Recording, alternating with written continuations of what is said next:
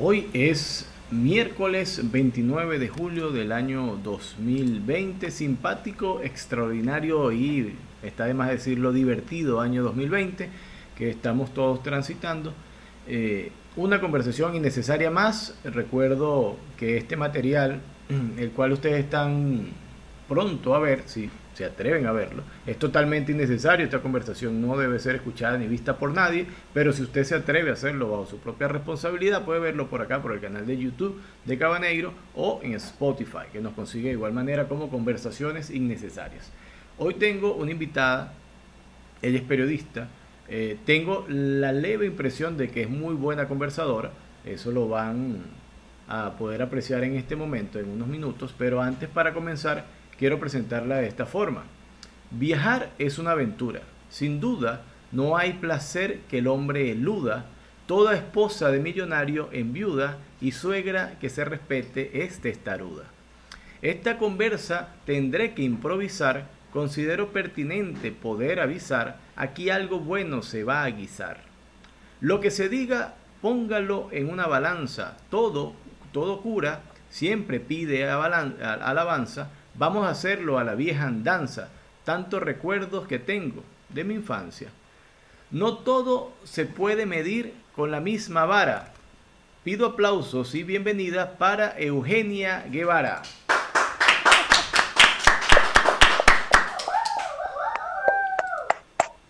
Un aplauso para esa rima de Cabaneiro también, qué linda. ¿Cómo estás, Eugenia? Un placer saludarte.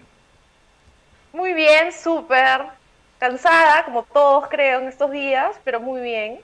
Mira, lo primero que tengo que hacerte alusión es a tu cuenta de Instagram, que me gusta mucho porque dice esquizogenia. Y me parece genial esa mezcla de, palabras, ese juego de palabras. Sí, eh, bueno, mi nombre es Eugenia y yo siempre he tenido como una fama de ser una persona explosiva, impaciente, eh, renegona y entonces mucha gente eh, solía decir que yo andaba loca. Entonces, en esa, en esa onda es que alguien me dijo, oye, tú no eres Eugenia, tú eres esquizogenia. Allá por el año 2005, cuando iniciaba Twitter, y creé mi cuenta de Twitter como esquizogenia, y desde ahí eso es, esa es mi cuenta, mi nombre en todas las redes sociales. Además es buena porque nadie la tiene nunca, entonces la puedo crear siempre yo primero. Claro, no hay una esquizogenia 09, una esquizogenia 83, no, nada de eso. Está genial. No, no, felizmente. Ok, has conservado la cuenta de Twitter desde el 2005 para acá, son 15 años. ¿Has dejado de ser esquizofrénica? Eh, eh, ¿Ha mejorado esa situación? ¿Ha ido a terapia? ¿Cómo está eso? es que realmente fue algo así como una profecía autocumplida, porque a mí me gustaba mucho decir que estoy loca. Y luego hubo un año de mi vida en la que de verdad tuve unas crisis un poco graves de ansiedad, de depresión y sí tuve que ir al psiquiatra y sí tuve que tratarme y sí hago eh, terapia hasta ahora. Entonces, sí, es, es, empezó siendo una broma que se empezó a hacer realidad un poquito, ahora está totalmente controlado, efectivamente no es esquizofrenia lo que tengo, pero, pero sí, sí. Eh, sí, me preocupa mucho el hecho de esta hora de conversación, podemos estar tranquilos, ¿no? No, no va a haber alteraciones, ¿no? Estamos lejísimos, no te preocupes, no, no, no, voy a atentar contra tu vida. Es verdad, es verdad. Y no se puede viajar, las fronteras están cerradas, quédate tranquilo. Sí, por cierto, ahora está complicado todo esto. Eh, tengo entendido, y me comentabas antes de salir al aire, que Perú está de fiesta, ¿no? Estamos de fiesta, bueno, no sé qué estamos celebrando realmente, pero sí, son las fiestas de la patria. Ayer 28 de julio es el año 199 desde nuestra independencia. Estamos yendo al último año antes del bicentenario. No sé cómo llegaremos. Eh, el pobre presidente parece que ya quiere tirar la toalla, quiere dejar este mudarse, ir a Cancún y olvidarse de nosotros para siempre, porque creo que somos lo peor que le pasó en la vida. Y, bueno, pues no sé cómo vamos a llegar. Bueno, lo importante es mantenerse sano y vivo y, desde que llegamos, llegamos, no te preocupes. Ay, escúchame, además el Perú se ha recuperado de cosas alucinantes, ¿no? Hemos, nos hemos recuperado del terrorismo, que fue una crisis terrible. nos hemos recuperado de Alan García dos veces entonces, si pudimos con eso, yo creo que podemos con todo. Si pueden con eso, lógicamente, lo hay, que, hay que ver qué fue más, más, más potente, Sendero Luminoso o Alan García. No, es que además hubo, la primera vez de Alan García vinieron casi juntos, ¿no? O sea, fue en el 85. Eh, y, Sendero destruía nuestra, nuestra tranquilidad y Alan destruía nuestra capacidad económica. Entonces, bueno, vinieron todos los demás. Freddy y Jason, los dos a la vez. bueno, pero aquí vamos a conversar de cosas buenas. Tampoco es hacer alabanza a las cosas malas. Mira, he visto tu material y estás haciendo los webinar, eh, webinarios por allí y siempre estás tomando cerveza es costumbre eh, eh, eh, durante esas conversaciones, lo haces todo el día. ¿Conseguiste que patrocinara a alguien o todavía estás en campaña de buscar el patrocinio? No, no he conseguido ningún auspiciador. Mira, no, yo siempre salgo tomando cerveza porque, no sé, porque me gusta mucho la cerveza. Tampoco me emborracho en todas las transmisiones, ¿ah? No me dan famas tampoco. Pero sí, pues no. Lo que pasa es que, a ver, para mí, ¿no? ¿Qué cosa es una conversación con un amigo, una cerveza? ¿No? Una cosa, es algo que no tenemos en la vida real, digamos, o como lo conocíamos antes, que a mí me encantaba salir de bares a conversar con la gente, tener, tener conversaciones lindas, interesantes, divertidas, y ahora ya no lo tenemos, entonces aprovechar estos espacios para que la vida se sienta un poquito normal, ¿no? Claro, claro, también es verdad. Yo por ahí me conseguí un whisky muy bueno de 5 dólares y lo estoy disfrutando mucho también. Pero me encanta mucho la cerveza. El, hecho es que eh, no sé por qué eh, esta cuarentena ha sido súper sana. Pero te lo digo sinceramente, desconozco el motivo. Pero he consumido muy poco alcohol, he estado comiendo muy bien, estoy una cosa, me falta es levitar y caminar por el aire así sin tocar el piso, una cosa increíble esta cuarentena en verdad. Vamos a ver Empieza con el yoga, de repente logras levitar después de un par de meses con yoga. Vamos a ver qué pasa cuando termine la cuarentena. De repente los papeles se invierten y, una locura. Me moví de, hago como los gatos. Tú sabes que ahora tengo una campaña y eh, con los gatos. No sé si, si a ti te gustan o no te gustan los gatos. No sé si tienes. Sí, no tengo, no tengo, no tengo gatito porque tengo perro. Entonces me, me da la impresión de que si traigo un gatito se van a matar. O el gatito va a matar a mi perro, que eso es lo que me preocupa, pero me encantan los dos, ¿sabes? O sea, sí soy fan de los animales. Ok, mira, te cuento algo. Eh, yo no soy muy fan de los perros ni de los gatos. Y de hecho, eh, en cantidad de rutinas hablo de ellos y más que de los animales, de la gente que tiene animales, ¿no? Pero me encantaría ser como un gato. Ahora ando en esa campaña porque ahora en estos días, no sé qué piensas tú, que la gente puede ser lo que quiere. Estamos en un momento de la humanidad que, que, que no eh, había existido nunca que tú puedes básicamente declararte lo que quieras. Pues si tú dices mañana, mira, yo soy un, no sé, un canguro australiano y quiero andar por la calle saltando, y bueno, lo puedes ser, pues tienes derecho a registrarte y ser lo que quieras, ¿no? No sé qué, qué opinas tú al respecto de, sobre ese tema. Sí, bueno, o sea, en realidad ha sido una, esta es una gran oportunidad de resetear, ¿no? De redefinir qué es lo que queremos hacer, qué es lo que queremos ser. Y bueno, no sé, yo, mira, ya hay bastante problema con, con, esta gente conservadora que no quiere que los chicos o las chicas trans digan que son mujeres. Imagínate qué van a hacer cuando alguien diga que quiere ser un canguro australiano, ¿no? Y de repente eso no les molesta tanto, pero, pero por ahí que sí, no sé, yo tendría un poquito de cuidado con eso. Ok, pero si yo te preguntase a ti ahora mismo, ¿qué, te, qué podría ser tú? ¿Qué te gustaría hacer a ti? Así algo muy loco, ¿qué, qué, qué, qué vendría a la mente de Eugenia? Mm, ay, no tengo idea. Yo quisiera ser, quisiera ser una, eh, ya, quisiera ser una campeona de parkour. Eso quisiera ser. De parkour. Pero eso lo puedes ir saltando por los techos. No, no, tendría que volver a nacer. Yo soy muy torpe. me, moriría en los primeros 10 minutos. Pero mira, pero en ese sentido todo se puede lograr. Si tú logras un espacio eh, relativamente acondicionado, con, con, ¿cuánto mides? Vamos a buscar, tu, puedes cumplir tu sueño. ¿Cuánto mides tú? ¿Cuál, es tu estatura? 1,60. 1,60, perfecto. Si buscamos un espacio de, casas pequeñas y las lo colocamos específicamente donde pueda hacer una ruta, puedes cumplir eso. No, es tan complicado al final, pues, porque puede haber categoría, puede ser parkour, pero de, de, obstáculos pequeños. Pues. Entonces, De los sillones, en, los, en, los, sillones de tu sala puedes hacer parkour. Claro, mira, de colchonetas, de cosas así suaves, y entonces si te caes no pasa nada y, no, corres riesgo, ¿no? Sí, eh, bueno, le quita un poco de glamour a, saltar por los techos, pero dale. Pero puedes entrenar, eh, al final es algo que se desarrolla. Pero yo me voy eh, con, con, esto de querer ser algo, porque a mí me gustaría ser un gato. Eh, eh, me fascinaría ser un gato. Aprovechando en esta onda que la gente puede hacer lo que quiera, yo, yo quisiera ser un gato. ¿Por, qué? A mí me encantaría irme de mi casa, ¿ok? Sin avisar para dónde voy ni nada. Irme.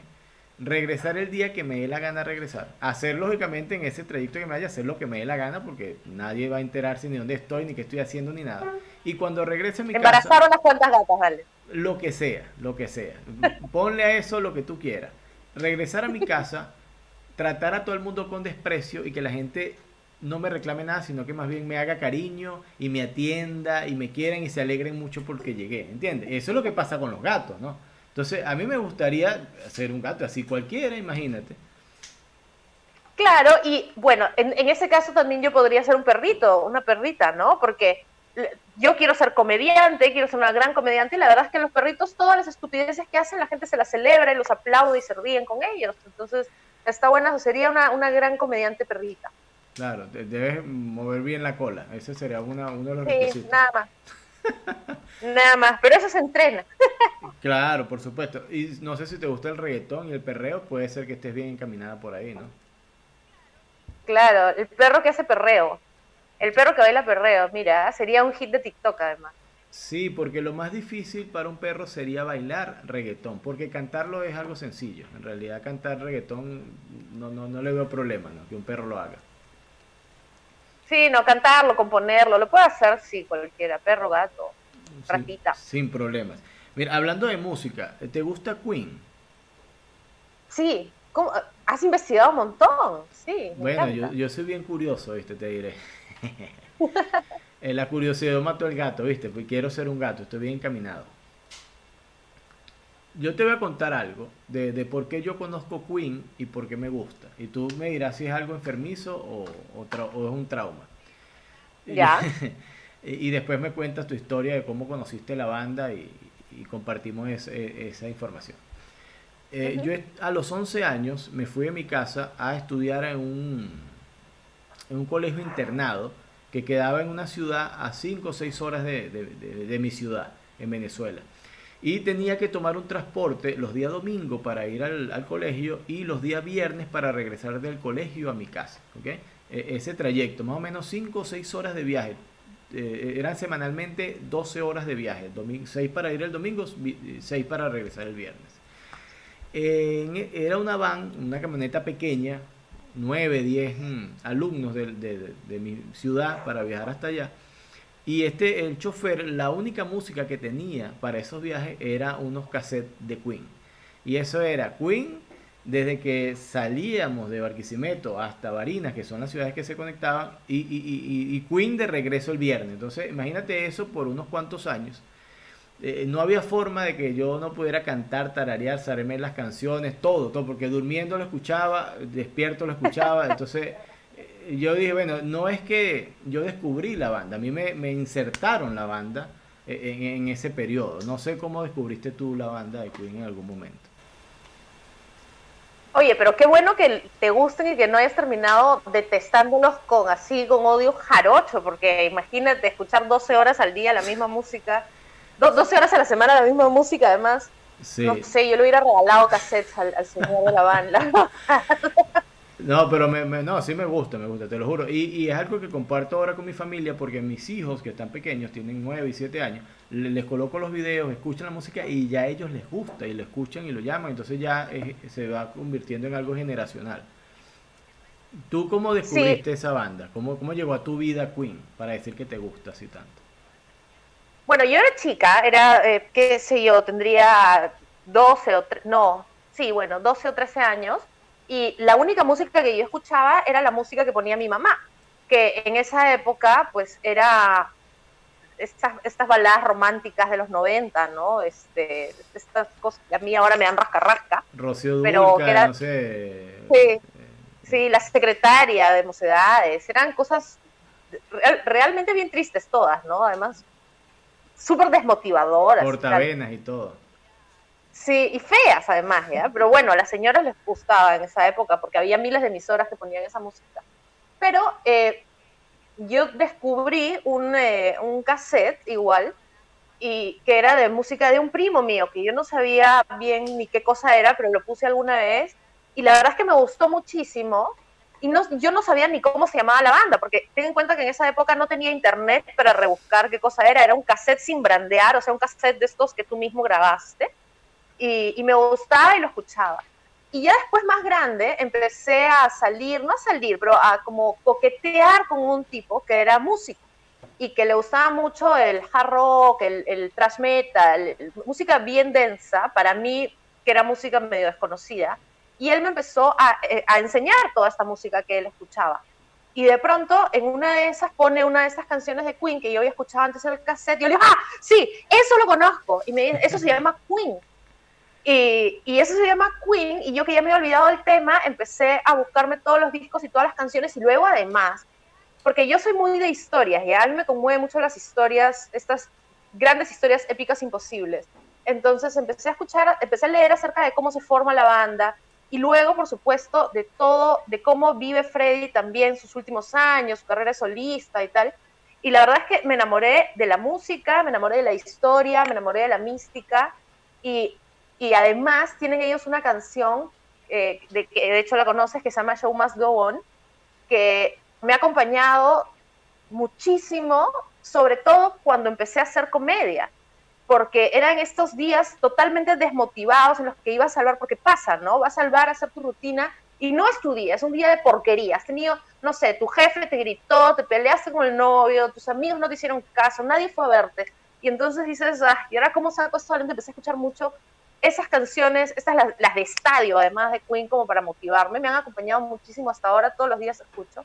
Y, eso, esa es un poco mi historia con Queen, pero básicamente es un enamoramiento eh, con la vida de Freddie Mercury. ¿no? Claro, sí, es genial esa conexión. Eh, la película me imagino que la viste, el, la película que sacaron sí, la vi. hace poco. Eh, te, te no la amé, debo decir. ¿Cómo? No la amé. ¿No, no te gustó? No, no. No. Bueno, te confieso, yo lloré viendo esa película. No sé por, por, por, por sí, una cosa muy, muy loca, muy sentimental. Eh, por esos recuerdos, puede ser, porque esa música me lleva mucho a, a, mi recuerdo de, de, de, salir de la infancia y entrar a la adolescencia. Y puede ser que, uh -huh. que, que, hay muchas cosas que mueve esa música. Pero en verdad, a mí me gustó mucho. No sé, ¿qué no te gustó? Cuéntame, este es un tema interesante. Es que Sí, yo lo que pasa es que mi peor enemiga soy yo misma, ¿no? Porque yo entiendo, o sea, si tú miras esa película desde la perspectiva de, de lo que es realmente, que es un homenaje a, a Freddy, eh, es una linda película, pero a mí me parece que fue, un, que, que, fue tomada, una, que la historia fue tomada de una manera muy superficial, que tenía errores históricos. Además, yo era una enferma, pues yo, sab, yo sé la historia, yo la sé el dedillo. Claro, pero Entonces, es que, eh, ahí donde está el problema, porque uh -huh tú tenías sobreinformación. Sí. Entonces, al tener estar sobreinformada, lógicamente ya tú tenías una historia clara en tu cabeza y cuando ves plasmada la película tú dices, mira, pero aquí faltó esto, aquí le metieron esto que claro. no va, entonces ahí en, dice, en, no, en, eso no fue así. Exacto. Sí. Entras en conflicto ahí en realidad. Sí, pero luego después ya entendí que no era una biografía, o sea, que su intención no era mostrar la historia eh, fiel, Claro. sino hacerle un homenaje a Freddy y a su lucha, ¿no? Y en, en, ese sentido sí me parece que es una película que cumplió su cometido. Además, muchísima gente descubrió Queen con esa película y eso me tiene a mí profundamente agradecida porque creo que es una banda que no debería olvidarse y, y, y bueno, pues es, sí, fue positivo, pero debo decir que yo no, no, no disfruté muchísimo la experiencia.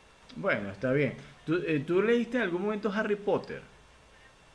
Ay, no, esa es mi gran deuda con la vida, esa y, y, y Star Wars. Bueno, no, eso no, que te pasó aquí, a ti con Queen me pasó a mí con Harry Potter, porque yo entrando a la universidad empecé, me metí en la Harry Potter manía, pero de la lectura, cuando las películas no están ni cerca de, de empezar a producirse, uh -huh. y empecé a, leerlo, a leer los libros de Harry Potter, y leí el primero, leí el segundo, leí el tercero y todas estas cosas, y, y cuando ya iba por el quinto, por allá, eh, empezó a salir la primera película.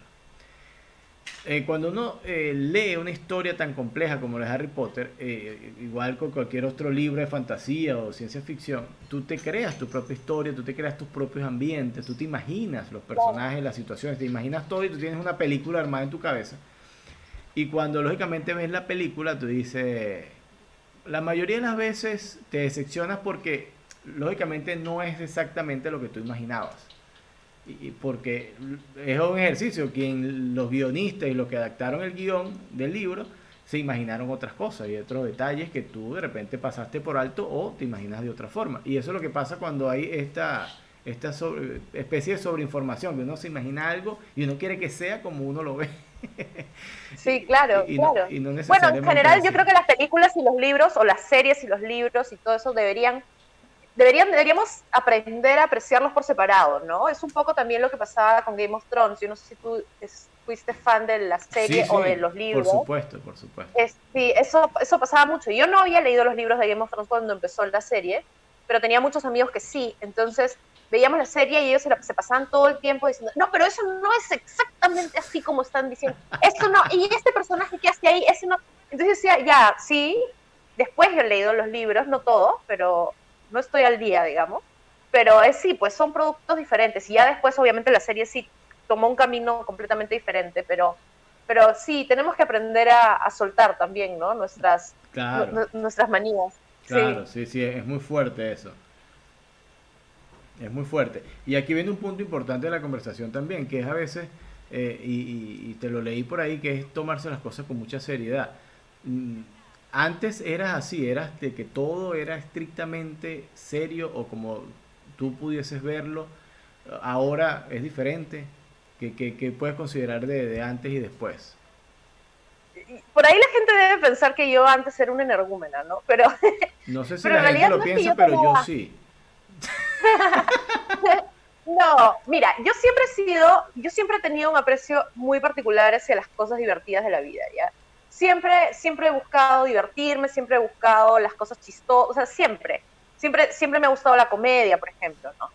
Pero lo que yo he tomado durante muchos años de mi vida demasiado en serio, y es una cosa que no es tan rara, es a mí misma. O sea, yo no me permitía fracasar, equivocarme, fallar, no lograr cosas. Entonces, yo me trataba a mí misma muy duramente y en esa época, además, yo solamente hacía una cosa, que era periodismo, y era relativamente buena. Entonces, eh, me obsesionaba demasiado con eso y esperaba resultados que no siempre se dan, y entonces era muy dura. Ya luego lo solté porque me di cuenta de que, de que ya, o sea, no iba, o sea, ya era por las huevas seguirlo, y me retiré, ¿no? Pero y luego aprendí precisamente que también tenemos que dejarnos también tenemos que darnos el gusto de fracasar. Tenemos que darnos el gusto además de eso, de disfrutar de nuestro fracaso, porque es muy lindo y eso lo aprendí cuando empecé también a explorar el mundo del clown. Hay que perder en la vida, es necesario, es importante y es parte de nuestro aprendizaje. Eh, y no necesariamente hay que perder para ser mejores, hay que perder porque sí, porque es divertido perder. Para aprender también. Eh, la, pérdida es el, el principal fuente de aprendizaje, sin duda alguna. Eh, eh, ¿Tú hacías periodismo de qué tipo? ¿Cuál era tu tipo de periodismo? Televisión y política. o sea, política en televisión. Wow, ese, es como uno de los periodismos más estresantes que hay. Sí, sí, recuerdo muchos llantos y muchas frustraciones y sí, sí, e, era muy estresante. Además por la cantidad de presiones que tienes de todos lados, ¿no? Y también por esto de necesitar siempre tener la razón, tener la verdad, tener la versión correcta de las cosas, ¿no? Hay una necesidad de sentirte más siempre, ¿no? Ok. Y ahora que haces comedia, tomas esa parte política en cuenta, tomas la política para estar en, la acera del frente y hacer rutinas o comedias sobre, sobre el ambiente político. Entonces que lo he intentado, tengo un par de chistes de política, pero una de las cosas también es que yo me he pasado como 12 años de mi vida haciendo periodismo político. Entonces, llega un momento, eh, cuando haces comedia, una de las reglas es que lo que funciona, de lo que deberías hablar, no, no sé si regla o sugerencia, es de las cosas que te importan, o sea, cosas que de verdad te mueven y te importan y te interesan a ti. Y yo estaba haciendo 12 años política y la verdad es que, por más que creo que sí es graciosa, siento que en ese momento nada me importa menos en la vida. Entonces siento que eso, ¿no? O sea, no me puedo involucrar. Estoy informada y sí sé las cosas que suceden, no es que me haya desvinculado por completo, pero, pero es tipo, o sea, los congresistas quieren hacer, ah, ya, sí, claro que sí, que hagan lo que quieran, no me interesa, ¿entiendes? Claro, eh, mira, hay algo que, que, a mí me llama mucho la atención de la política y más que el político en sí, es la gente. Porque el votante, la gente del día a día, porque los políticos son eh, considerados o en cierta forma se colocan en una balanza como si fuesen estrellas de cine. Cuando es lo menos que, que, son, son simplemente servidores públicos que tienen un trabajo administrativo del cual tienen que cumplir y ya. E, ese básicamente es el rol de un político. Mira, tú tienes que cumplir con un trabajo, se te va a pagar tanto tiempo y después vamos a votar por otro y ya. Pero me da risa en Latinoamérica en términos generales. Ojo, e, eso pasa en el Perú, pasa aquí en Ecuador donde estoy viviendo ahora mismo. Yo, yo tengo cinco años viviendo en Ecuador. Pasa en Venezuela, bueno, más que por supuesto sabido lo terrible eh, resultado que hemos tenido en Venezuela y en toda Latinoamérica vemos a los políticos como si fueran estrellas de cine, como si fueran una cosa que cuando este tipo gane, se me va a resolver la vida, ahora sí voy a ser feliz, ahora sí, yo, ay, qué, cosa tan loca, Eso, eso te juro que me da muchísima risa las campañas electorales y, y, y las cosas que la gente se auto, no sé, cree, porque eso no va a pasar nunca, nunca ha pasado y nunca va a pasar, que un político porque gane le va a resolventar la vida a la gente, ¿no? No, y eso es un poco lo que la gente, y en realidad, pero lo que pasa es que no, no, es, no es así, pero yo creo que debería ser así. O sea, el político debería resolver tus pequeños problemas, o sea, tus pequeños problemas del día a día. No sé, los alcaldes, escúchame, acá tenemos, Lima es una ciudad húmeda, húmeda, húmeda, húmeda. Tenemos nueve meses de llovizna y nuestros alcaldes hacen veredas, aceras de cemento pulido, el más resbaloso del mundo. O sea, yo no sé si es porque es más barato, si es por, no, no sé bien por qué, pero por ejemplo, o sea, es una cosa pequeñita, o, que no tiren basura en la esquina de tu casa, o que haya un policía dando vueltas, ¿me entiendes? O sea, esos son los pequeños problemas que los políticos deberían resolver, ¿no? O sea, deberían estar al tanto de resolver. Pero también yo siento, yo no sé desde cuándo, no sabría decirte desde cuándo, probablemente haya sido desde el 2011 que ganó, o no sé, sí, que ganó Yanto Mala por acá, que la gente ya ha perdido por completo la, o sea, la gente va a votar porque ya, o sea, va a votar, sí, hay que votar y, el almuerzo en la familia, el día de la votación y tal, pero a nadie le importa realmente ya. Y es una pena porque que te importe podría hacer que la gente tome mejores decisiones, pero también tenemos candidatos de porquería, o sea, yo no te podría decir en los últimos 10 años, esta persona debió ganar. El presidente que tenemos ahora, que yo simpatizo un poco con él, o sea, tampoco es que me la juego y, y, y te diría, es bueno, pero, pero me parece que es un tipo que más o menos ha sabido hacer cosas relativamente buenas con lo poco que tenía de recurso político y de recursos. Es un presidente que no elegimos. O sea, él era el vicepresidente del viejito al que votamos por corrupto. Sí, sí. Entonces, era, o sea, nadie votó por él. Y yo creo que si él hubiera sido candidato, nadie hubiera votado por él. Entonces, acá también tenemos un poco, no, no sé, es una cosa latinoamericana, de hecho sí, ¿no? Pero, pero yo siento que, que, no votamos bien, pero no votamos bien también porque no hay buenos candidatos, porque la gente decente no quiere meterse en política, porque debe ser algo muy sucio, ¿no? Sí, es terriblemente loco. Pero es que ahí donde, ahí donde vamos a la, hay que descontaminar ese, ese, eso ahí, ¿no? Ese ámbito, porque la gente que en verdad le gustaría hacer las cosas bien, no se mete en ese ámbito porque es un ámbito de mediocre. Eh, eh, en toda Latinoamérica esa es la realidad. Eh, los políticos son extremadamente mediocres y compiten por ser más mediocres cada día. Pero bueno, ese, es un tema muy, muy, muy agudo de repente para, para este espacio. Lo podemos conversar en otro momento. Porque, sí, no, hablemos, hablemos otras cosas más divertidas. Sí, porque te digo que, que sí me... Es un tema que me interesa, que, que yo constantemente estoy informándome y todo, pero lo podemos echar por otro, por otro momento. Vamos a dañar la conversación. Vamos a quedar como enemigos después. Entonces, no, no. Nah, nah. No, vale. Yo ya no peleo por política, ¿sabes? Ya hace muchos años que ya no peleo por política. No, Me no, puedes decir lo que quieras. Yo lo digo bromeando. Eso, eso, es una, una locura, eh, pelear por política, imagínate. Bueno, pero hablando de otras cosas, e, en ese mundo de la comedia, donde tú hiciste ese momento de transición y dijiste, mira, ahora yo me voy a dedicar, ya no voy a informar, sino que voy a hacer que la gente se ría ¿Qué, te costó más en, ese, en esa transición? ¿Tomar la decisión? ¿Formarte? O no sé, ¿qué, qué, qué te costó? Cuéntame. No, me está costando seguir, me está costando mantener el, el ya son, no son tantos años, son, van a ser cinco, pero eso me, me, me, cuesta seguir y me cuesta crecer porque yo no soy muy constante y no soy muy trabajadora y no soy muy, qué sé yo, yo, yo soy una típica peruana que deja todo para el último minuto, ¿no? O sea, ya voy a hacer, tengo miles de planes, pero no hago ninguno. Eso es lo que me cuesta, porque dejar el periodismo no me costó, pero ni media lágrima, debo decir. ¿ah? O sea, dije, un día me aburrí, me harté, pasaron cosas en el trabajo que no me gustaron y dije, este es mi momento de largarme. Me fui, empecé a hacer comedia, hice mi taller, me fue lindo, mi primera presentación me fue lindo. Todo el mundo me decía, este, la vas a hacer porque eres muy buena. Y, me gustaba hacerlo y tal. Y, lo sigo haciendo y estoy muy contenta. Pero lo que me cuesta es eso, tener este, este, este, ¿cómo se, no sé cómo llamarlo, pero este rush de trabajo constante, de crecimiento así, ta, ta, ta, ta, ta, ta, ta, ta, ta, para poder, para poder llegar al punto al que creo que todos los comediantes queremos llegar, que es dejar todo el resto de nuestra vida para solamente hacer comedia. Claro, escribes normalmente, tienes un hábito de escritura constante. Debería tenerlo, debería. Escribo un poquito, digamos, cada semana, un par de ideas, pero no tengo disciplina, pues, y ese creo que es el problema de muchos comediantes, de los que no triunfamos, ese es un problema, la falta de disciplina. Es necesario escribir todos los días, así sea cualquier cosa. Y eh, con respecto a los temas que a ti te gustan explorar para hacer comedia, en tus rutinas, ¿en qué te basas? Tú dices, mira, yo agarro este tema y me gusta, me lo disfruto. A mí me gusta mucho hablar de, y es un cliché porque todas las mujeres hablamos de, de lo que es ser mujer, ¿no? Pero me gusta mucho ahondar en la parte oscura de eso. O sea, en las cosas realmente de mierda que nos pasan, ¿no?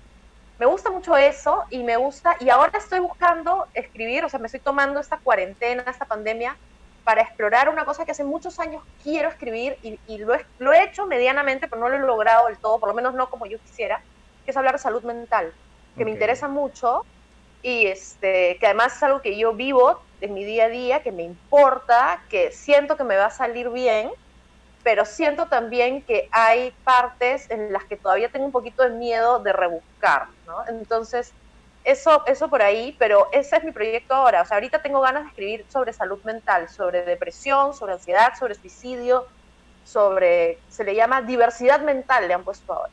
Diversidad mental. Wow. Sí, sí. Sí, ahora se le llama así porque ahora todo hay que cambiarle de nombre para no ofender a nadie. Entonces ahora somos mentalmente diversos, no somos trastornados. No, no, no puedes decir algo, mira, tú lo que estás es loco. No, no, yo estoy diverso, soy mentalmente diverso. Sí. Wow. Ah, sí, sí, sí. No sé si tú escuchaste alguna vez la, esa expresión de que tú no estás loco, tú lo que eres es planetario. Eso, eso era muy viejo. Sí, sí, lo he escuchado, lo, lo he escuchado de mi papá. Me dice, sí, ¿cómo estás, planetaria? Me dice. Eso, esa es una expresión muy antigua porque se aludía al hecho de que no estabas en este planeta, sino que estabas fuera, pues, en otro planeta desorbitado totalmente. Y, o la gente que vive en la luna. Hay gente que vive en la luna, pero de plano, que no sabe ni, ni qué día es, ni, ni se entera de nada, y, y es normal, ¿no? Para ellos. Sí, pero qué suerte, ¿no? qué suerte. Sí, mira, yo tengo una madrina, no sé si tú recuerdas el nombre de tu madrina de bautizo o algún padrino. Sí, claro que sí. Eh, ¿Cómo se llamaba? Cecilia. Ok, ¿cómo se llama?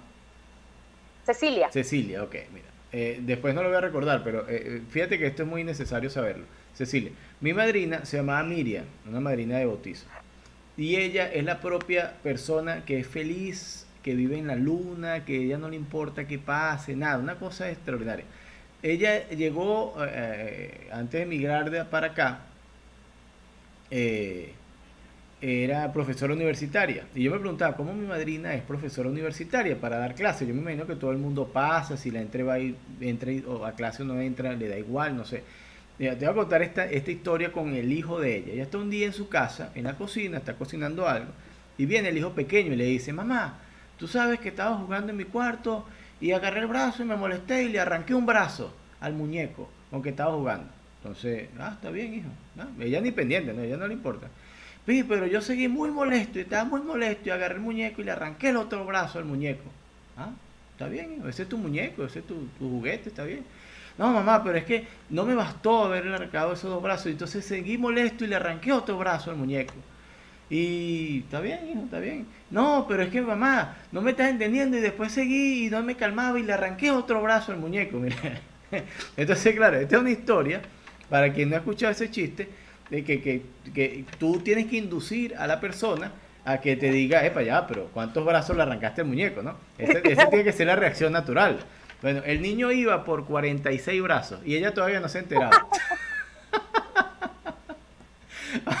le arrancó que no lo estaba escuchando, pues. no lo estaba escuchando. O, de repente su muñeco era, era un pulpo, un pulpo de, de tres. No, pero imagínate. ¿Cómo se llaman? Sets de tentáculos.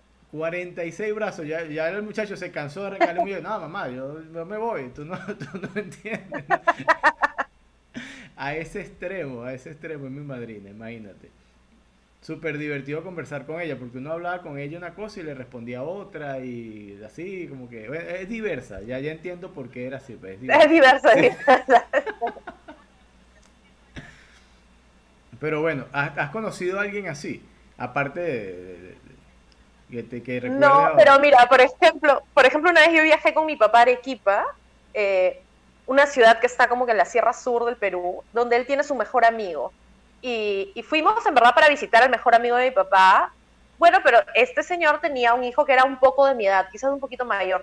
Entonces una noche me dice, escúchame, este, nuestros papás se van a poner a chupar, a tomar, así que vámonos a, a, a, tomar nosotros unas cervezas por ahí, yo tengo unos amigos que justo vamos a salir, pero no te quedes acá aburrida. Y me fui con él.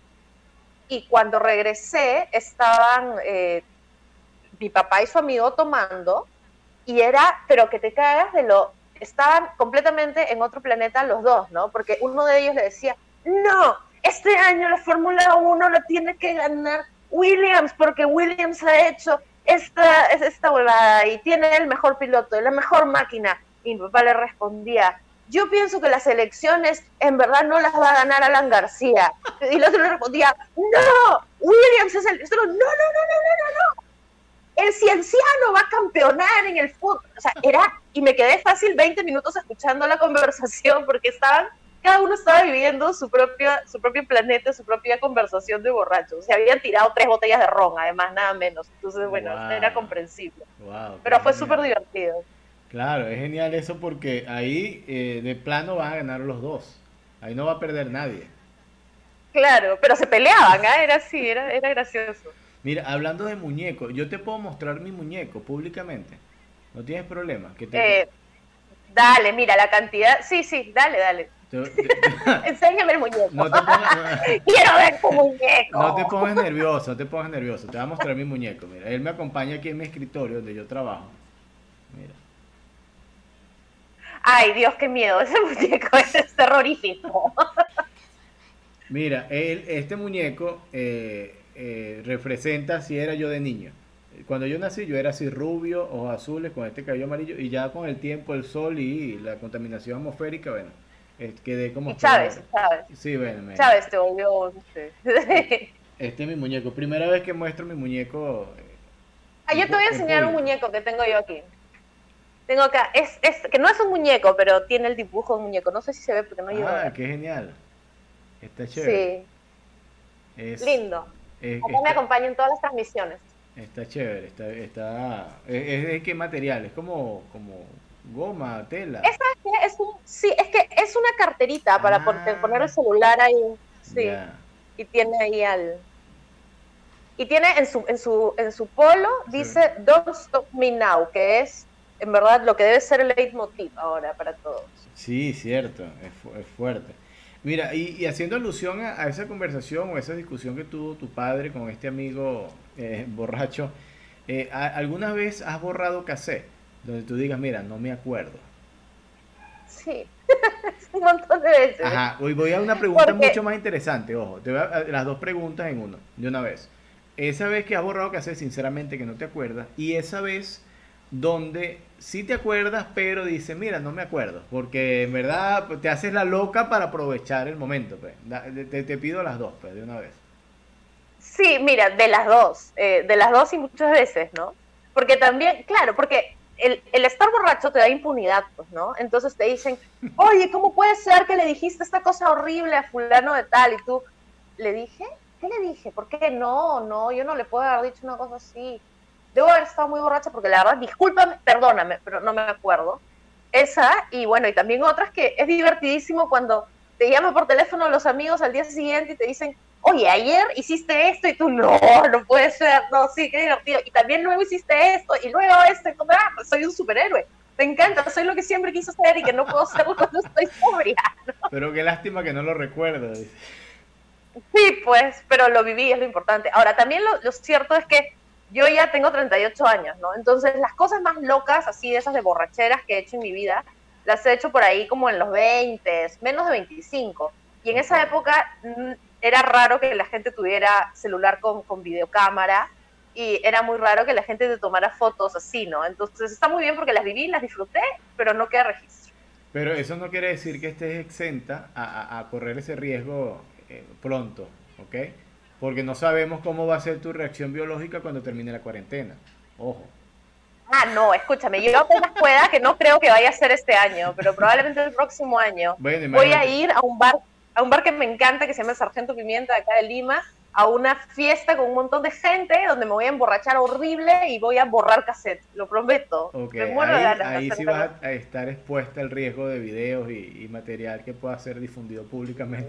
Sí, pero ya a esta edad, ¿qué importa mi reputación? Mira. Mira, lo, dices lo dice como si fuese una edad de una señora de 50, 60 años, porque tú, tú puedes eh, colocar, y esto le pasa a todos, que las mujeres y los hombres, en términos generales, cuando más edad tienen, son más angelicales. Una persona de 50, 70, 80, 90 años es angelical. Y tú es bueno, es un señor mayor, es que otra, como si esa persona no hubiese echado vaina y no hubiese jodido en su vida.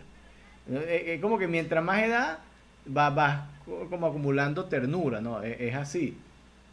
Ah, no sé, mi papá tiene 75 años y sigue siendo una cagada de gente. O sea, que yo lo quiero, ¿ah? Pero sigue siendo una cagada. Claro, yo lo saco por mi abuela. Mi abuela tiene 70 y algo, 80 años. Y mi abuela, mira, muy chévere y todo. Yo quiero muchísimo a mi abuela. Es una persona muy tierna, muy, muy simpática. Pero mi abuela echó vaina que jode. Mi abuela, mira, tuvo 12 muchachos más los abortos, más mi, abuela, coño, mi abuela no está fácil, ¿viste? Mi abuela es joven, bastante ruda, en verdad que sí. Fuerte con eso. Yo, te puedo contar una historia, mira, yo recuerdo, eh, estamos en el 2020, como en el 2008, 2009, eh, yo juego softball. Eh, sí, sí tienes claro el softball, ¿no? El... Yo jugué softball cuando era niña. ¿En serio? ah, qué chévere. Sí, en un club de, puros japoneses en Lima que se llama ah, Taiyo. Sí, la comunidad japonesa es la comunidad, mira, yo, bueno, soy tan, este, este, es mi trabajo, pues yo, yo vivo aquí rodeado de pelotas y de cosas de, de béisbol y softball. Entonces, eh, en un juego en Venezuela me voy a jugar softball, 9 de la mañana tenía juego. Mi juego terminó a las 11. En el estadio donde estaba jugando tenían una nevera, estaba un enfriador gigante lleno de cerveza, muy barata la cerveza y empezamos a tomar a las 11 de la mañana sin, con el desayuno nada más. El desayuno jugamos, 11 de la mañana empezamos a tomar cerveza. 3 de la tarde todavía en el estadio tomando cerveza. 6 de la tarde en el estadio aún tomando cerveza, sin almorzar ni nada. Todo el día. Yo andaba con un amigo que se llama Oscar. Y él tenía en su, un carro gigantesco que eran estos carros viejos de los 70, los 80, un Malibu verde. Me acuerdo que parecía un pepino, mal pintado, una cosa horrible.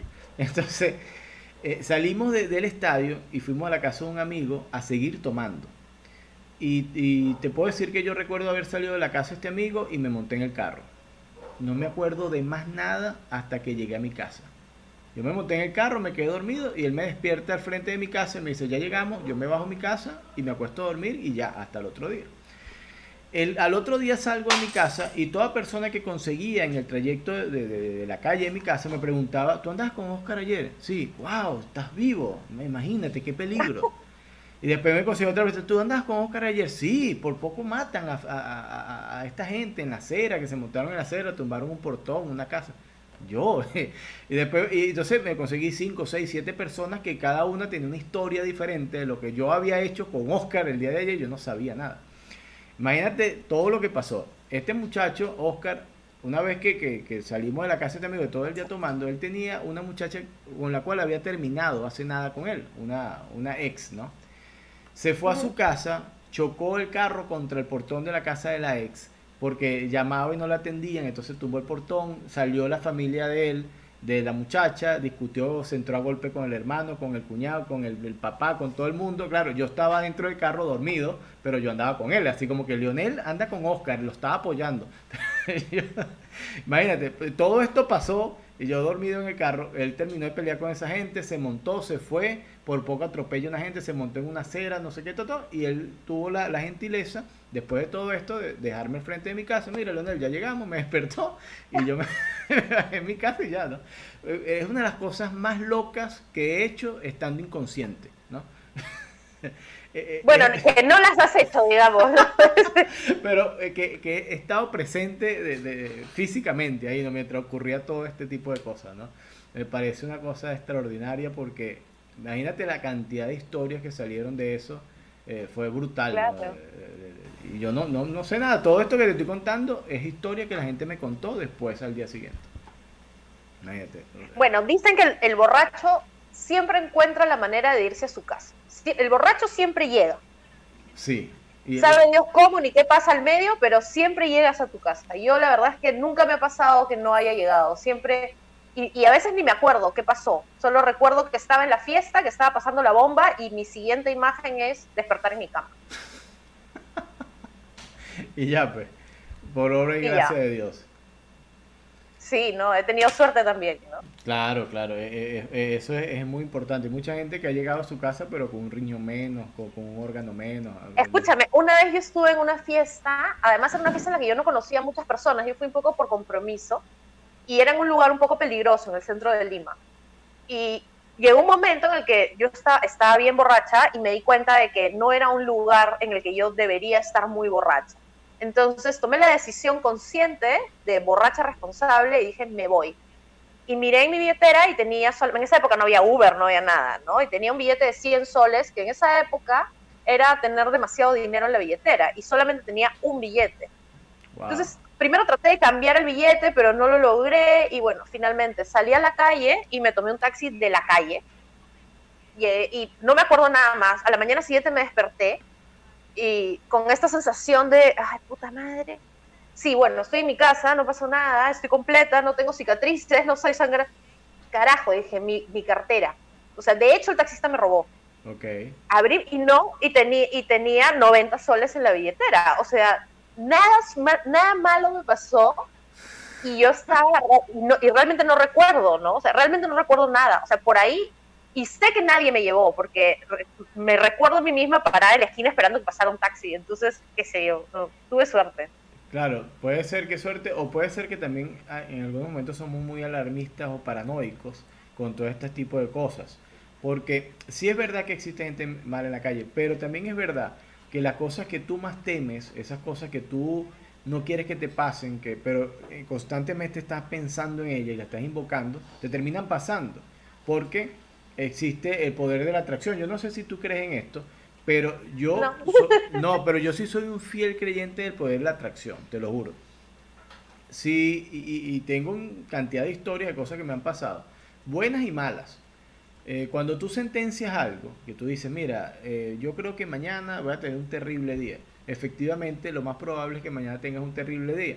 ¿Por qué? Porque puede ser que el día sea medianamente bueno, pero como ya tú estás aseverando y estás condicionando el hecho de que va a ser terrible, cualquier tontería que pase lo vas a tomar como una tragedia. No, no es que si sea bueno o malo, sino es que hay una precondición, un prejuicio a lo que pueda pasar. Y al igual con las cosas, mira, yo he conocido, eh, mira, tengo, tengo una, una, compañera de clase en la universidad, que la mamá, estando en la universidad, como, como ya el extremo, la mamá le iba a buscar a, a clase, la esperaba afuera, la llevaba en la mañana, la acompañaba porque no, es que mi hija no puede andar en transporte público, mi hija no puede andar en esto porque hay muchos violadores, no sé qué. Yo, bueno, señora, también hay mucha gente por, que violar también, tampoco se cree que su hija es la única que pueden violar en este mundo, hay muchísima gente. La probabilidad de que, bueno, y su hija está, fea es, mire, ¿quién va a tener ganas de violar? Entonces, claro, tú vas haciendo esos análisis y, y tomas en cuenta de que, bueno, que no es tan grave la cosa, ¿entiendes? Hay gente, hay cosas. Sí, bueno, pero sí, te puede, te puede, yo la verdad es que no me han pasado cosas terribles en la vida y estoy muy agradecida. Pero sí, también puede ser que uno se, predisponga para pasarla mal, ¿no? Como cuando vas a una fiesta sin tener ganas o cuando, ¿no? O sea, tú mismo sabes que, o sea, crees que no va a salir bien, Pero también pasa que te sorprendes, ¿no? O sea, que sales pensando en que, bueno, voy a salir aunque no tengo ganas y no, tengo, y no la voy a pasar bien.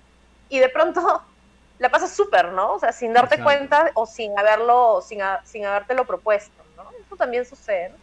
Eh, si te han invitado a salir alguna vez, y este es un tema muy, eh, se puede decir, repetido, cuando alguien te invita a salir y no tienes ganas de salir, eh, sobre todo en las damas, porque ¿quién está? Por ejemplo, te invitan para, ¿para dónde vamos? Si no tienes muchas ganas de salir. Esto es típico, ¿no? ¿Y quién va a estar? ¿Y hasta qué hora? ¿Y, dónde es? Y entonces, cuando alguien empieza a hacer esas preguntas, lógicamente es un claro eh, indicio de que no quiere ir para allá, ¿no? No sé si tú has eh, aplicado esa técnica o, te la han aplicado. Ah, mira, cuando yo, dos personas, mira, vamos a hacer tal cosa y empiezan, pero ¿dónde? ¿Pero cuándo? No, mira, olvídalo, chao, nos vemos, que esté bien.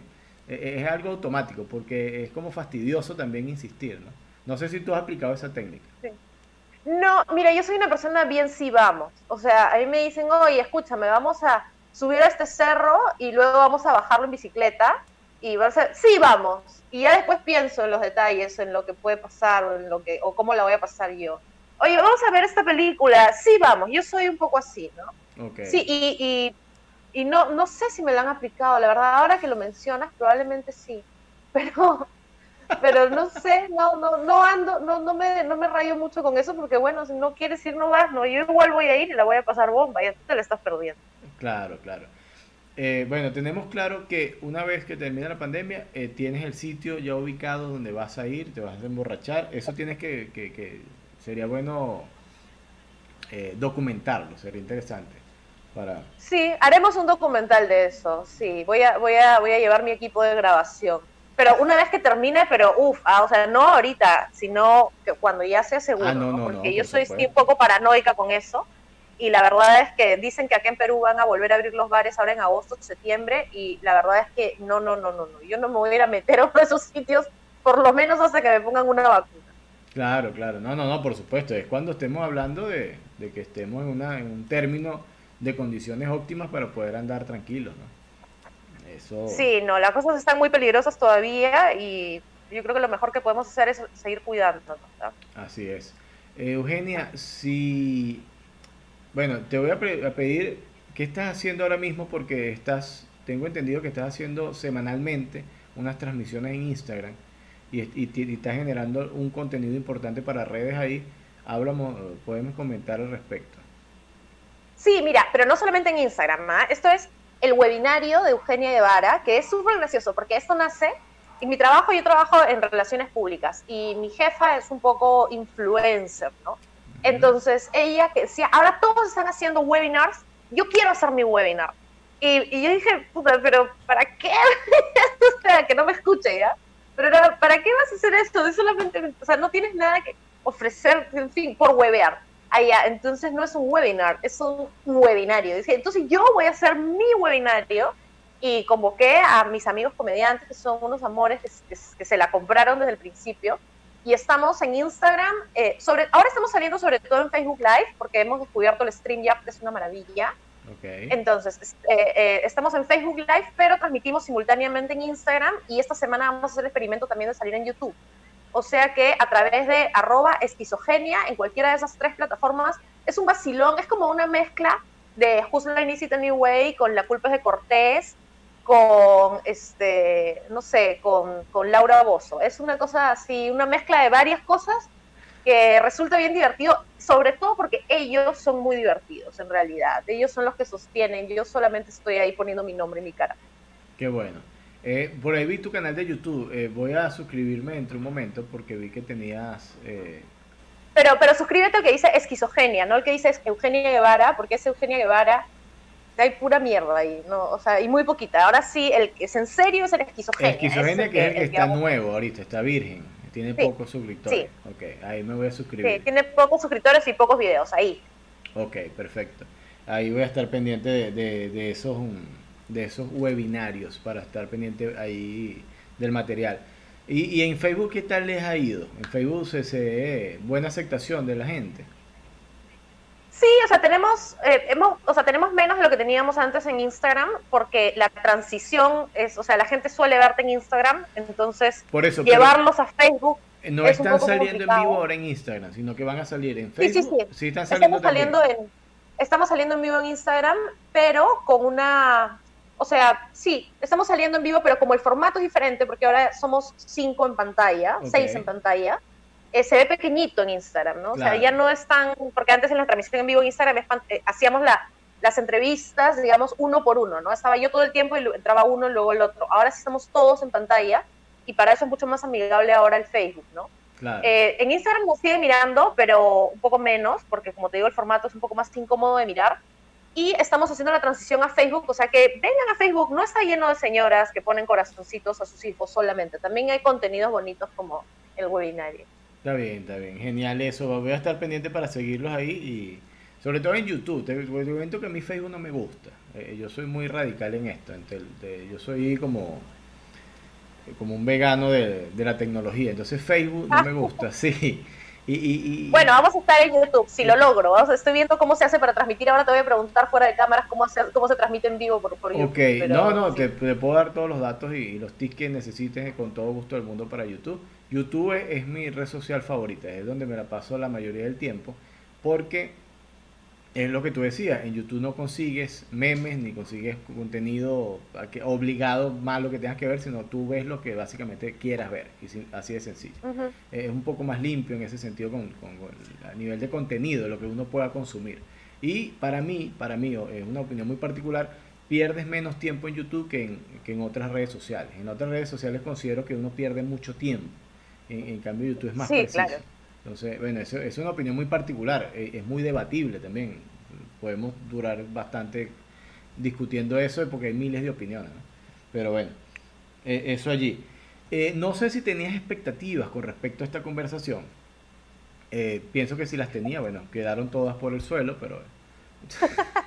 no, yo como te decía hace un ratito, yo, yo soy, sí vamos, así, yo tenía, tenía expectativas que vamos a conversar con una persona que no conozco y, nada, y pues vamos a, vamos a conocer gente nueva y vamos a hablar de cosas divertidas, porque había estado viendo que has conversado con un montón de comediantes peruanos también, y este y también está yo, sí, ¿por qué a mí no me invitan nunca? ¿Por qué a mí no me invita Cabanero? Hasta que finalmente, y yo no te llamé, tú me llamaste, así que... No, pero es que está muy bien, está muy bien, es que es así, mira. Eh, he tenido la oportunidad de conversar, es que son un montón también, en Perú hay un montón de comediantes, ¿viste? Un montón, son bastantes. Y, he estado poco a poco, fíjate, la semana pasada de los venezolanos también, que son un montón, eh, eh, que están en Perú o están en otros países, también es de a poco. La semana pasada conversé con Dan Díaz.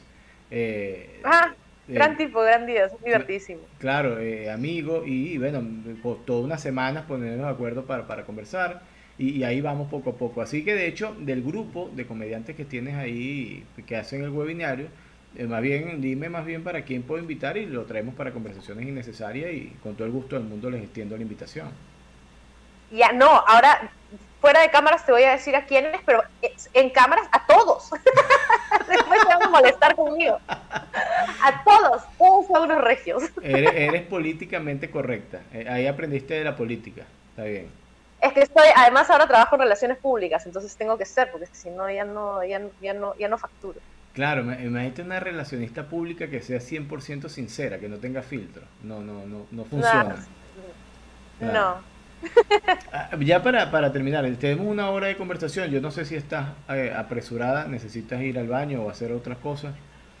Nada, sigamos conversando. Okay, Mi vejiga todavía aguanta. Tengo 38. A los 40 ya no voy a poder, pero ahora todavía puedo. Ok, fíjate, ahí estás haciendo un preacondicionamiento. Ya sabes que a los 40 tu vejiga no va a funcionar. es importante eso, ¿viste? Los preacondicionamientos.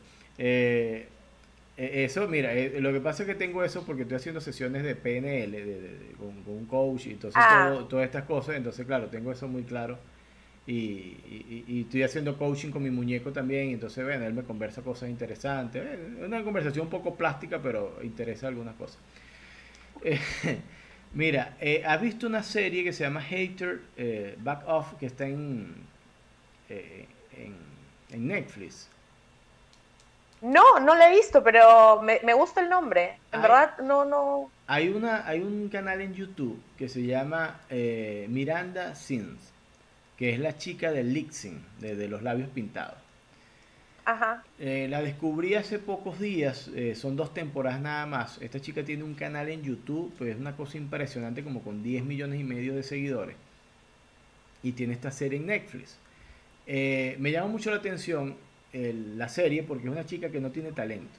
Es una chica que no sabe cantar, que no es comediante, eh, tiene una ortografía horrible, eh, es malcriada, de mal genio, le, arruina la vida a todo el mundo, pero con todas estas características logra triunfar en el mundo de la, de, la comunicación digital, de, las redes sociales, y tiene una cantidad de seguidores impresionante y videos, una cosa loca, tiene más de 12 años haciendo videos en YouTube.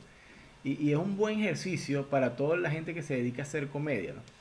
Porque logras sentirte identificado con muchas cosas. No sé si yo me sentí identificado con muchas cosas, ¿no? Pero te, pido por favor que tengas el tiempo de, echarle una mirada a la serie. Y ¿Cómo se llama? ¿Haters qué? ¿Haters, cómo? Back Off. Ajá, ya. Eh, Miranda Sin se llama la chica, el personaje. Miranda Sin, lo puedes buscar así también. Y es impresionante, es alucinante el humor de esta serie. Lógicamente, es, su historia, eh, la serie de Netflix es como un resumen de toda la historia de la, trayectoria del personaje en YouTube. Y, es una comedia súper alucinante. Para la gente que le gusta, no es una comedia ligera, así como la, la, serie como Friends, como este tipo de series que son comedias ligeras, donde, bueno, hay un remate, hay una cuestión común, ¿no? Que, que muy genérica. No, esta es una serie extremadamente loca, es una serie extrema, un humor muy extremo, muy negro, muy, muy satírico, pero que, para, para, los que generamos comedia, nos gusta escribir y, hacer comediante, vale la pena ver, te la recomiendo a ojos cerrados, pienso que, te pudiera ayudar y de disfrutar, por supuesto, y cualquier cosa. Me compraste con el nombre, así, Haters Back Off, con eso ya, ya me compraste, porque me encanta el nombre y me encantan los haters, entonces es que yo tengo toda una obsesión con, con, que me persigan los haters, porque siento que eso es lo que me va a hacer triunfar. bueno, en eso, en eso se basa. E, e, esta chica es tan mala que, que logra miles y miles de reproducciones en YouTube porque la gente la ve porque es muy mala. ¿Entiendes? Entonces, e, eso básicamente es el fundamento, pero al final, bueno, hay una historia detrás, todo un sentido. Pero has tenido haters, ¿tú has sentido alguna vez ese odio en redes sociales? Pero muy, muy a baja escala, ¿no? O sea, dos veces me acuerdo claramente, una vez fue, eh, a ver, yo soy una chica, este, básicamente criada en un mundo de chicos, porque, qué sé yo, en mi barrio eran sobre todo hombres y yo jugaba mucho con ellos y tal. Entonces, yo no tengo mucho el sentido de límites en cuanto a mi ordinariez, ¿ya? Entonces yo me puedo parar y, o sea, si yo te, ¿no? Y que sí, entonces vino y se sacó la pichula, ¿no? Y, y, vamos a cachar y, weas, así como, o sea, estoy aprendiendo a modularlo recién, a mis casi 40 años, pero en realidad yo soy muy así. Entonces, yo tengo una rutina acerca de, de, de cuando fui al ginecólogo y el ginecólogo descubrió que yo era una puta, este, subí ese contenido a, YouTube, a YouTube no, a Facebook, y me escribían, o sea, los comentarios del, video me escribían un poco, pero sobre todo me empezaron a escribir en el privado, a decirme que yo era una vergüenza para todas las mujeres, que, que por mi culpa los hombres iban a creer que todas las mujeres peruanas somos así, y que yo era una ordinaria del carajo, y que ojalá que me muera, o que me cachen 25 monos gigantes, ¿no? Entonces, eso y la verdad es que yo, no, o sea, me intimidó un poco que me escribieran al privado, pero me pareció divertido. Y la verdad es que sí, pues, o sea, yo soy una ordinaria y no me molesta ser una ordinaria en el bar. Sí creo que para poder tener un poco más de oportunidades de hacer shows privados y esto que es lo que realmente le da dinero al comediante, tengo que bajarle el tono a eso y empezar a hacer comedia un poco más eh, PG-14, ¿no? Un poco más familiar, más friends. Eh, y hablar de, ah, sí, no consigo marido, maldita sea, eh, la menopausia, o, ¿no? Esas cosas que, bueno, es un poco el lugar común, pero es lo que funciona en esos eventos, ¿no? Y luego una vez, en unas elecciones municipales, eh, había una candidata, que eso todavía no sé si, si se hace eso en Ecuador o en Venezuela, pero había una candidata que pasaba en una caravana de varias camionetas poniendo música por la calle los sábados y domingos a las 9 de la mañana. Y eso me tenía, pero profundamente así, o sea, me tenía destrozada porque yo a esa hora estoy durmiendo y me despertaba. Me Entonces un día escribí en Facebook, esa mujer que creo que se llamaba Bárbara López o algo así, que pasa con su gente haciendo bulla, le deseo una muerte lenta y dolorosa. ¿no? Y todos sus partidarios se unieron para hacerme un bullying como duró, no duró tanto, no duró como tres o cuatro días, pero tres o cuatro días me insultaron en Facebook y debo decir que lo disfruté mucho, fue como mi momento de fama. ¿no? Este, sí, lo, la pasé bien o sea, yo no, o sea, no odio a los haters, al contrario, de repente algún día me van a, sí me van a, me van a doler, ¿no? Tal vez algún día encuentren que me duele y me lo digan y ahí yo pierda, pero en general a mí me divierten mucho y me gusta responderles y me gusta, me gusta pelear. Esto de don't feed the troll no va conmigo, yo siempre les doy alimento. E, eso quiere decir que tú de, pequeña eh, soportaste mucho el bullying o hacías bullying, porque si vienes de, de pasar de, de, chica con entre varones y de ese tipo de juego, ese tipo de cosas, eh, vivías en ese entorno y no, no sufriste mucho. Eh. Mira, todos hemos pasado por el bullying, pero eh, yo lo que veo al extremo ahora es que la hipersensibilidad, de que tú no puedas hacer, decir nada, no puedas comentar nada, no puedas nada. ¿Por qué? Porque es estúpido el nivel de extremismo al cual estamos llevando eso, porque a la final la gente necesita que alguien le diga cualquier cosa mala o cualquier realidad en la cara, que es básicamente el bullying. Pues, por ejemplo, si tú eres orejón, eres orejón, si eres cabezón, eres cabezón, hermano, ¿cómo, cómo hacemos? ¿Entiendes? No, no, no, no en tema de burla, sino en tema de... Yo tengo un amigo que es cabezón y él lo sabe y yo se lo digo y, y, somos amigos, ¿entiendes? No pasa nada. ¿Cuál es el problema? no sé si tú, no, no estoy segura ahorita, de repente estoy equivocada, pero no sé si tú has visto, hay un especial de Chris Rock en Netflix además, que no me acuerdo si es el tamborino, es uno previo, pero él dice una cosa que es bien, bien divertida ya acerca del bullying, porque él dice, sí, no, y hay reuniones en el colegio de mis hijas y, y, los padres nos juntamos y no queremos que haya bullying en el colegio porque queremos evitar el bullying en el colegio. Y yo digo, en verdad, necesitamos un poco de bullying porque, porque si no, luego no aprendemos a, a tratar con los bullies y necesitamos aprender a tratar con los bullies porque luego viene el máximo bully del universo, que es este imbécil de Donald Trump, y no sabemos cómo lidiar con él, ¿no? Y, entonces tenemos que aprender también a lidiar con el bullying. Yo creo que hay límites, yo sí creo que hay, que hay que cuidar un poco también la salud mental de los chicos porque cuando son víctimas extremas de bullying pueden terminar muy dañados en ah, su crecimiento, pero pero también tenemos que dejar que fluyan, ¿no? O sea, que, que aprendan a defenderse, que aprendan a, a, vivir un poco también en estas sociedades raras, porque los niños son crueles, y lo sabemos, y también tienen que aprender a lidiar con eso, ¿no? En un, no de manera extrema, porque si no terminan como los gringos disparándole a sus compañeritos. Pero, mira, eh, los dos extremos son malos. Son, es extremadamente malo eh, ese extremo del bullying, el, de esa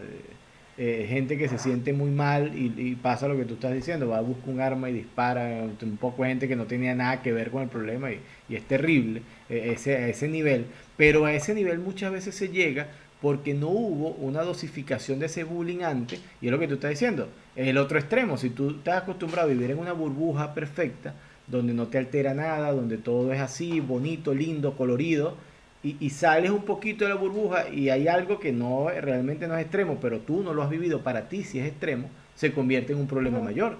Entonces básicamente el problema no es la reacción final, sino lo que lo causa, el, hecho de que tú no hayas estado expuesto a un poquito de frustración y un poquito de bullying durante tu infancia. Es, es, llevar los extremos, mira.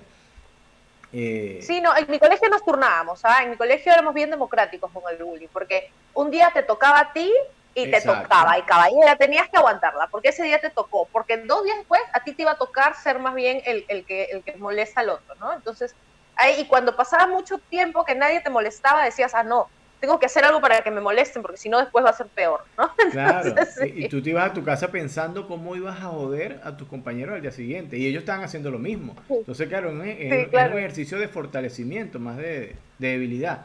Mira, yo te voy a poner un ejemplo, el bullying y las moscas. A nadie le gusta comer con moscas. A nadie. Tú estás comiendo y no te gusta que tengan unas moscas alrededor ni nada de eso. De hecho, si tú vas a un vertedero, un vertedero de basura donde abundan las moscas, mucha gente sería incapaz de comer ahí, de sentarte con un plato así donde estés comiendo este limpio, comer ahí porque hay demasiadas moscas. Pero vivir sin moscas es tan peligroso como comer con muchas moscas. Porque estamos, hablamos otra vez del extremo. Ese, eh, ese, ese estudio científico se, hace, se hizo en la década de los 70, donde qué tan bueno era o qué tan salubre era para el, ser humano vivir sin insectos alrededor, sin moscas en este caso. ¿no? Y se logró en una población determinada, más o menos como unos 200 habitantes, eh, eliminar todas las moscas y vivir por un periodo de unos 6 o 8 meses sin moscas alguna, sin nada, sin ningún tipo de mosca alrededor. Una cosa impresionante.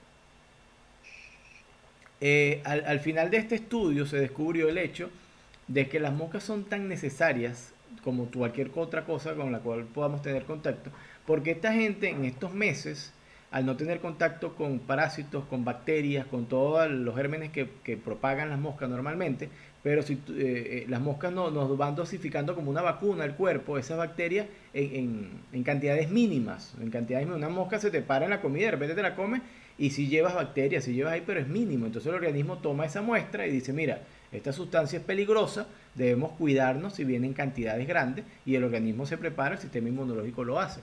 Y, y mira, estoy poniendo científico y todo en tema de, de la pandemia, ¿no? Pero eh, eh, esto, es esto es interesante. Tú te preparas, el organismo se fortalece. Cuando viene esa bacteria en gran cantidad, ya el organismo la conoce y reacciona y no nos pasa nada. No pasó nada. Estamos expuestos, pero estamos protegidos. Eh, es lo mismo que pasa con el bullying. Si tú no tienes ese contacto constante de, de, dosificado, ojo, dosificado, un poquitico, que tú vayas aprendiendo cómo manejar la situación, cuando llegue, en verdad, estás perdido totalmente. El mismo ejercicio. Esta gente claro, se por nada, este. Lo de las moscas. Pero claro, además también vas entendiendo eh, los límites, ¿no? O sea, de hecho, una, una persona, o sea, no sé, o sea, también, también vas, cuando vas madurando un poco, te vas dando cuenta, ok, a mí me gusta molestar a la gente, me gusta tomarles el pelo, me gusta, pero ya esto ya está feo, ¿no? O sea, ya esto ya no, porque esto ya, ya, ya, esto ya podría doler, ¿no? Entonces ya ahí no. Es como cuando te peleas con tus hermanitos, pues cuando eres chico, también al comienzo no tiene sentido de los límites y de repente puedes hacerles daño, pero después ya sabes que no, pues no, no le puedes dar un rodillazo en, la nariz a nadie, ¿no? O sea, es un poco eso, ¿no? ya, ya, como que es muy violento eso ya. Ya no, hay que decir. Sí, no, ya, hasta ahí. Hay, que saber tener límites también. Pero sí es necesario, yo, yo defiendo mucho eso y, y sobre todo lo defiendo por el tema de la comedia porque recuerda que el, componente cómico tiene que tener dolor y verdad. Si tú te desprendes de la verdad o del dolor, no da risa. Y eso es algo que mucha gente no entiende. Entonces, como hay tanta gente ofendida, porque ahorita se ofende la gente por todo, por, cualquier cosa hay gente ofendida, eh, eh, eso es la comedia. La comedia es dolor y verdad. Entonces, ¿cómo hacemos? No podemos hacer más nada. es ligeramente verdad lo que estás diciendo o es ligeramente doloroso. Pero, o ambas cosas, pero no puedes desprenderte de eso. Sí, no, claro, o sea, se supone que la, que la comedia es eh, tensión y, soltura, ¿no? O sea, tienes que crear una tensión y para crear una tensión efectivamente la creas con dolor y la creas con verdad. Y luego sueltas el chiste para que relajes, ¿no? Pero sí, en verdad las cosas cuando no son verdad no dan risa. Es, es, es una realidad. O sea, cuando tú te inventas una historia en el escenario, eh, por más alucinante y divertida que te parezca esa historia, cuando no es cierta, la gente no la cree. No sé, hay una, hay, hay, una especie de sexto sentido ahí en el público que sabe, no, no, no, yo no voy a dejar que me metas de rata, no, eso no es cierto, eso no te pasó.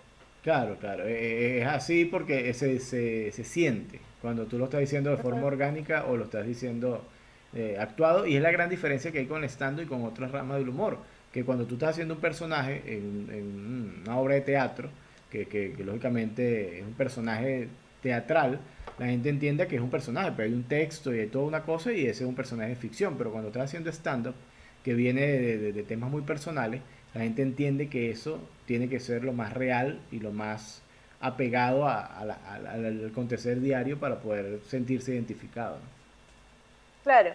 incluso cuando sea una cosa que no, o sea, cuando no estás hablando, porque hay comediantes que cuentan, cuentan cosas, pues, cuentan anécdotas de su vida, ¿no? Pero incluso cuando no es así, incluso cuando estás contando, por ejemplo, como Luis y Kate, tu opinión sobre las cosas, esa opinión tiene que ser tuya, o sea, tiene que ser verdad que es tu opinión.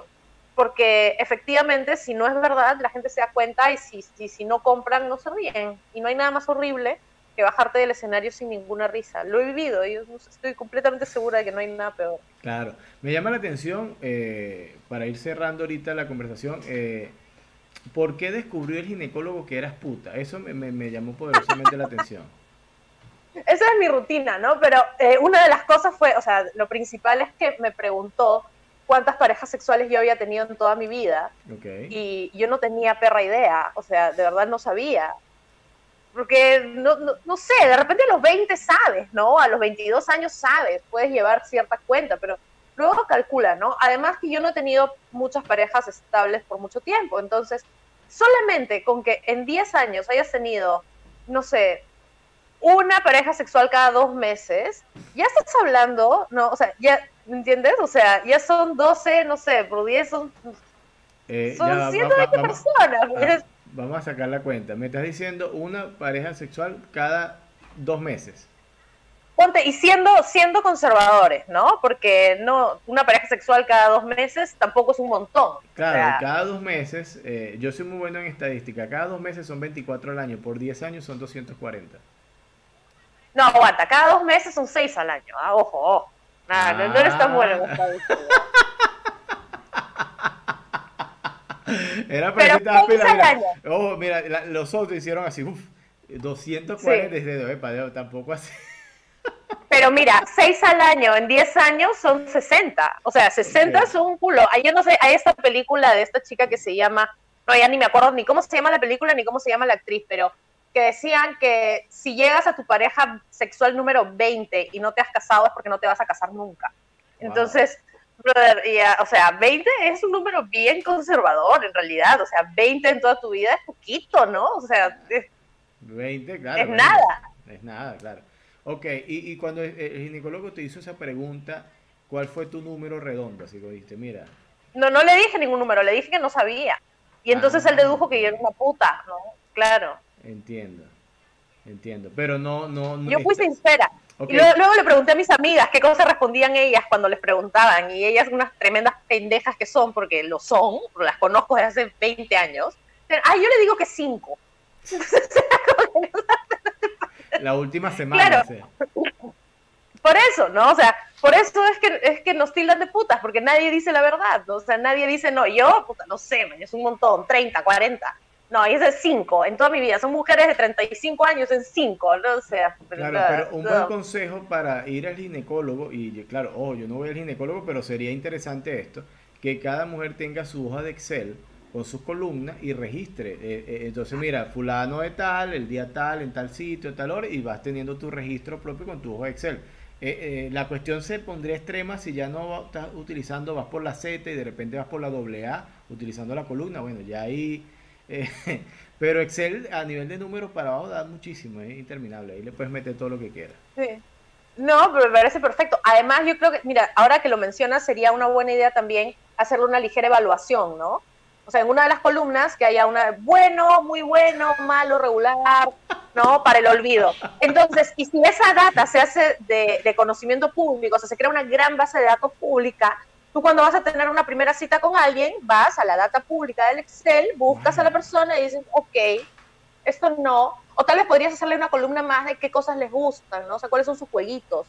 Ah, mira, este es medio sádico, eso me gusta. O no, mejor no, ¿no? O sea, podría ser, mira, sería interesante.